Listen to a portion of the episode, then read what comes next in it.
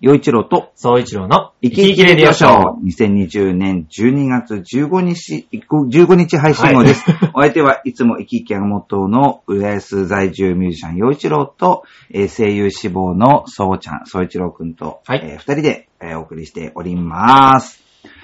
前回はなんか、痴漢の話 で盛り上がってしまい、そうちゃんそうでのしたねこのね、集大成、このね、学んできた、この一年学んできうたん集大成の、は舞台発の表会話の、をそう、舞台の話をね、するの忘すれるちつゃったもりだっのたんよ。ですけど、ごめんね。もう終わりましたよ。ね。 そう、12月10日に、その、まあ、えお芝居の本番があったもんですからね、これなはのでもう本番終わってます。終わってま、ごめん ね。行き当たりばったりのおじちゃん。うん。でね、そう、はいはいはいで、そうちゃんのそのお芝居っていうのは、うんまあ、えー、そうか、公演が終わった後だから言っていいのかなどういう内容なのかなえーっと、結構、まあ、えっと、オリジナルではあるんですけど、うんまあ、元ネタというか、元々のこれを題材にっていうのは、えっと、宮沢賢治さんうんの作品を題材にしてて、へーそうです。で、えー、一つ題材があって、その中に宮沢賢治さんの作品がちょっとちょ、ちょっとずつちょっとずつ入っていって、なるほどで、な。物語が、えー作られてるんですけど、そうですで、まあ、二人の兄弟、うん。主人公がいて、えーその人たちが、えー死後の世界っうん。ていうところと、現実の世界をう、ん。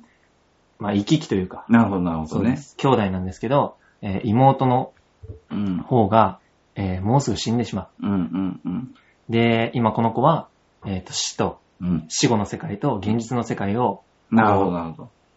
揺らいでると。うん。そうで、そこに、えー、お兄さんは、えー、思いを馳せて、うん。で、物語がどんどん展開へしていくんです。え。え、で、そうちゃんはどういった役どころになるの僕は、えー、まあ結構いくつか役をやらせてもらってるんですけど、えー、物語の重要な役、山猫博士っていう、うんまあ役があるんですけど、うん。それをやらせてもらってて、そうです。で、まあ一番最初に出てくるんですけど、へえ。 もうトップバッターというか、あの一番最初に舞台に出てくるおー人です。 それはちょっと勇気がいるね。いやーちょ、だからちょっと怖いんですよ。大丈夫かなって。大丈夫だよ。 まあ大丈夫だったら、うん大丈夫っていうかね、まあ。あれ、おじさんのなんか、か話したっけその、小野康さんの話した。あはいはいはいしたよしたよね聞。かせてもらまあ、いこました。の、 な、何回、なん、いつだったかな。いつだったかで。いつだったかに話して るんで、戻ってもらってもいいんですけれども、そう、だからね、結構、その、ぼおじさんもすっごい緊張してたけどう、ん。意外とできるもんだな。うんうんうん。まあでも、あのー本番には強いタイプなんで。そうだよね。 はい。そっか。なので。そうです、そうです。で、あ結そう構、そのうん山猫博士っていう役と、えーあとは、カッコうんウ。カッコウが出てくるんですよ。ちょっと鳥のちょっと、格好、と格好 そう、です、そうです、鳥の。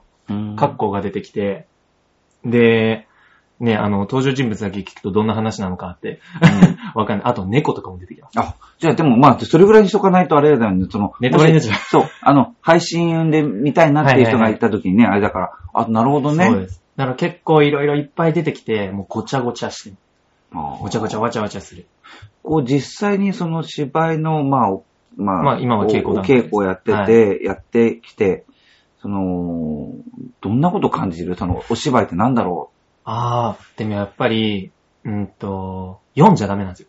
ううん、台本を。うん、うん、読むだけだったら小学生でもできる。うん、うん。国語の教科書を読んでください。ねでうん小学校でもやるじゃうないですか。ん、じゃあちょっと何々くんここ読んで、みたいな。うん、で、あれになっちゃったらダメなんでう、ん。あのお芝居は、結局。そうだよね。そのはい見てる人たちを、その、そう、仮想現実の中に、そうです。引き込まないといけないし。そうだよね。で、セリフは相手に伝え、相手の役に伝えてるけど、でもお客さんにも届けなきゃいけないし。そうだね。そうです。で、舞台だから、えーっと、もちろん見られてて。うん。で、その人たちに届ける。うん。だけど、役の、相手役にもちゃんと届けなきゃいけない。うん。そう。ってなって、やっぱりその、伝えるというか、うん。結構、えっと、今こうやっておじさんと会話しててう、ん。これ自然な会話じゃないですか。うん。だけど、これを舞台の上で台本あって、うん。セリフがもう決まってて、うんこういうやりとりをしてくださいって言われた時に自然にできないといけないんで、そうだね。だからこう、あらかじめ知ってる情報なんだけそうどで、す今思い浮かんだ、そう。今感じたうん。ように喋らないといけないんで、だからそこがやっぱ難しいというか、そうね。だからこうやって喋ってる時の間合い、こう、ちょっと突っ込んで喋ってみる時もあれば、うん、そっかって一呼吸、こう、おくこともあるじゃない。そうです。だからそういうのを考えると、自然なものを見せるっていうのはすごく難しいし、それだけじゃなくて、こう、歌うんど、どんな表現の意図があって、何を伝えなきゃいけないのそうかですとねか、いろいろあるでしょ、きっと、あね。りますし、やっぱ、あと自然に見えなきゃいけない部分もあるけど、うんやっぱ舞台チックというか、そうだね。はい。あの、お客さんに届けるべきセリフとか、場面とか、雰囲気そとうだか、ねっていうのは、やっぱり現実じゃないところに連れていくわけなんで、うん。そこは、やっぱり自然なところと、うんと、非現実うん。、が、あの、うまく混ざり合ってないとお客さんも引き込まれないんで、うん、そこがやっぱ難しいのと、あとやっぱ感覚なんで、やっぱスポーツとかの技術も、まあありますけそうだど、ね。ありますけど結局、その、直感みたいなところをそうですね。感覚的なものなんで、やっぱ何回も何回もやってっていう、お稽古は、あの、稽古の時はやっぱりそうですね。何回も何回も繰り返して、自然な会話にしていくっていうう。ん。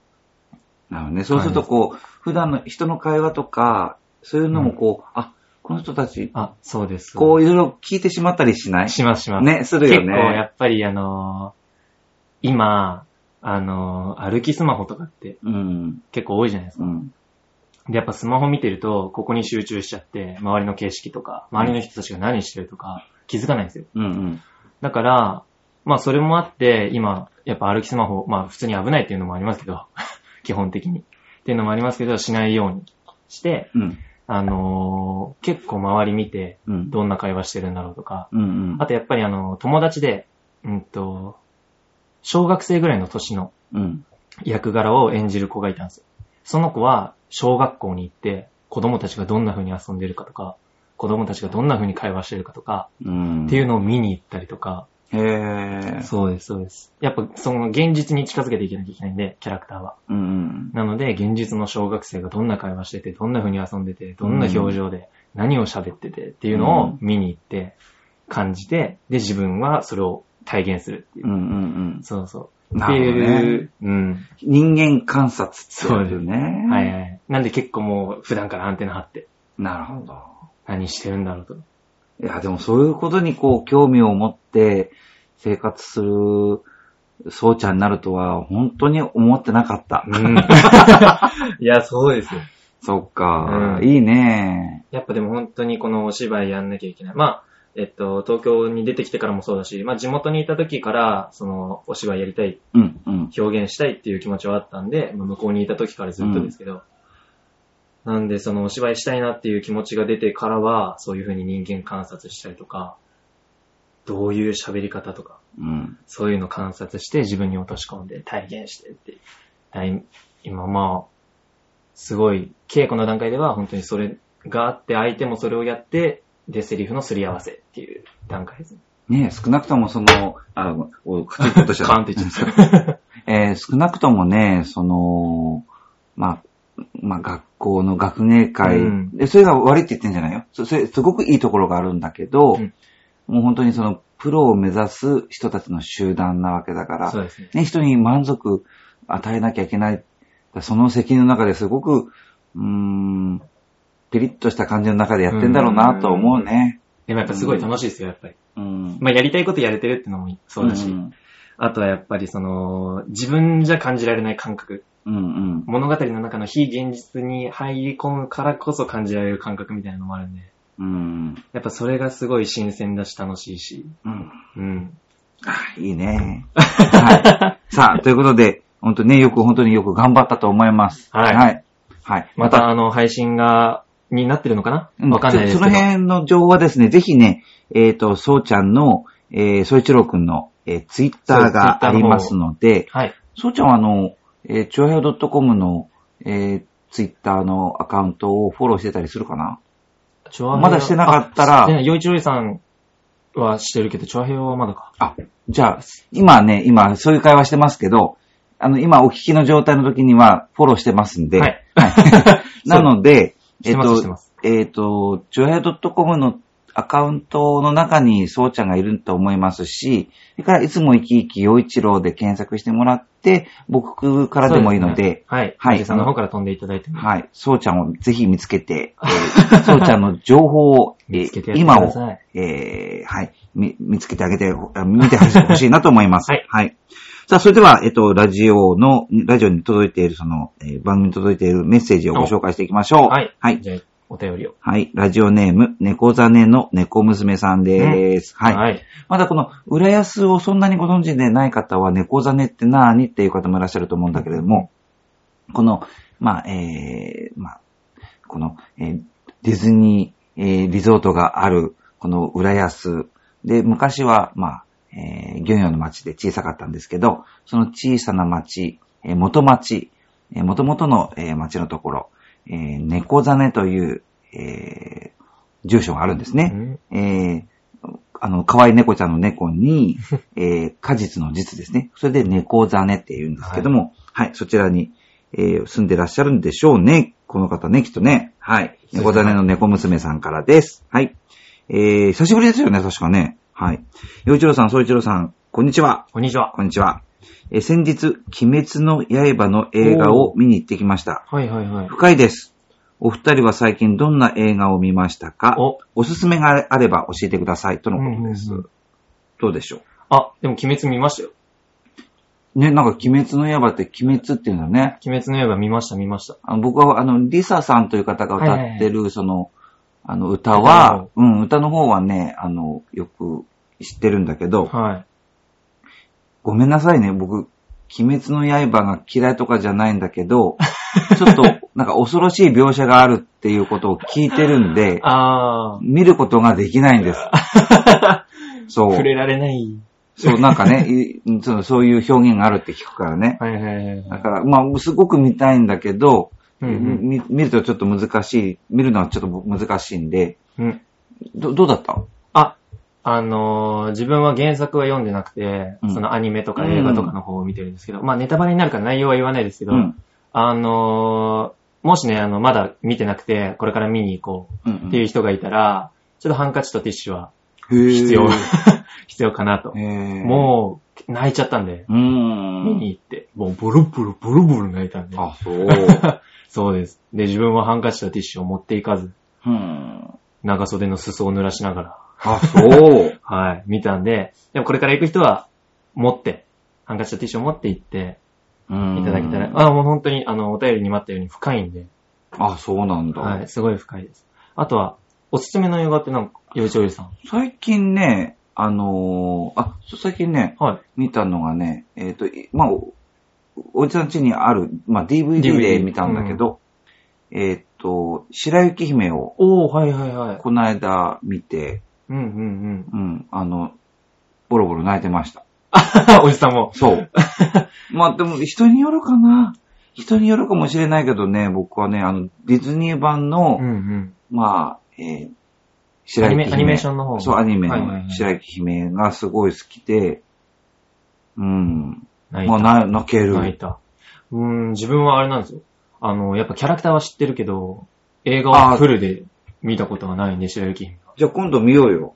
あ一緒に見ましょううん。ハンカチとティッシュ必要おでじす。さんはね、必う要んでした結構、うん、感動するかな。おじさんが必要なら多分俺も必要だな。ただとにかくね、でもね、なんかね、ととにかく1937年。ああ、そうですよね。まあ、そうこのラジオでもね、あのそ、結構最初の方に始まった時に、そうそうそうそう白雪姫の話はしてますけど、そうなんだから、まあ今からだから1937年だから、まあ80まあ年。 80年以上昔のアニメーションよ。いや、すごいっすね。そう思うとすごいよね。うん。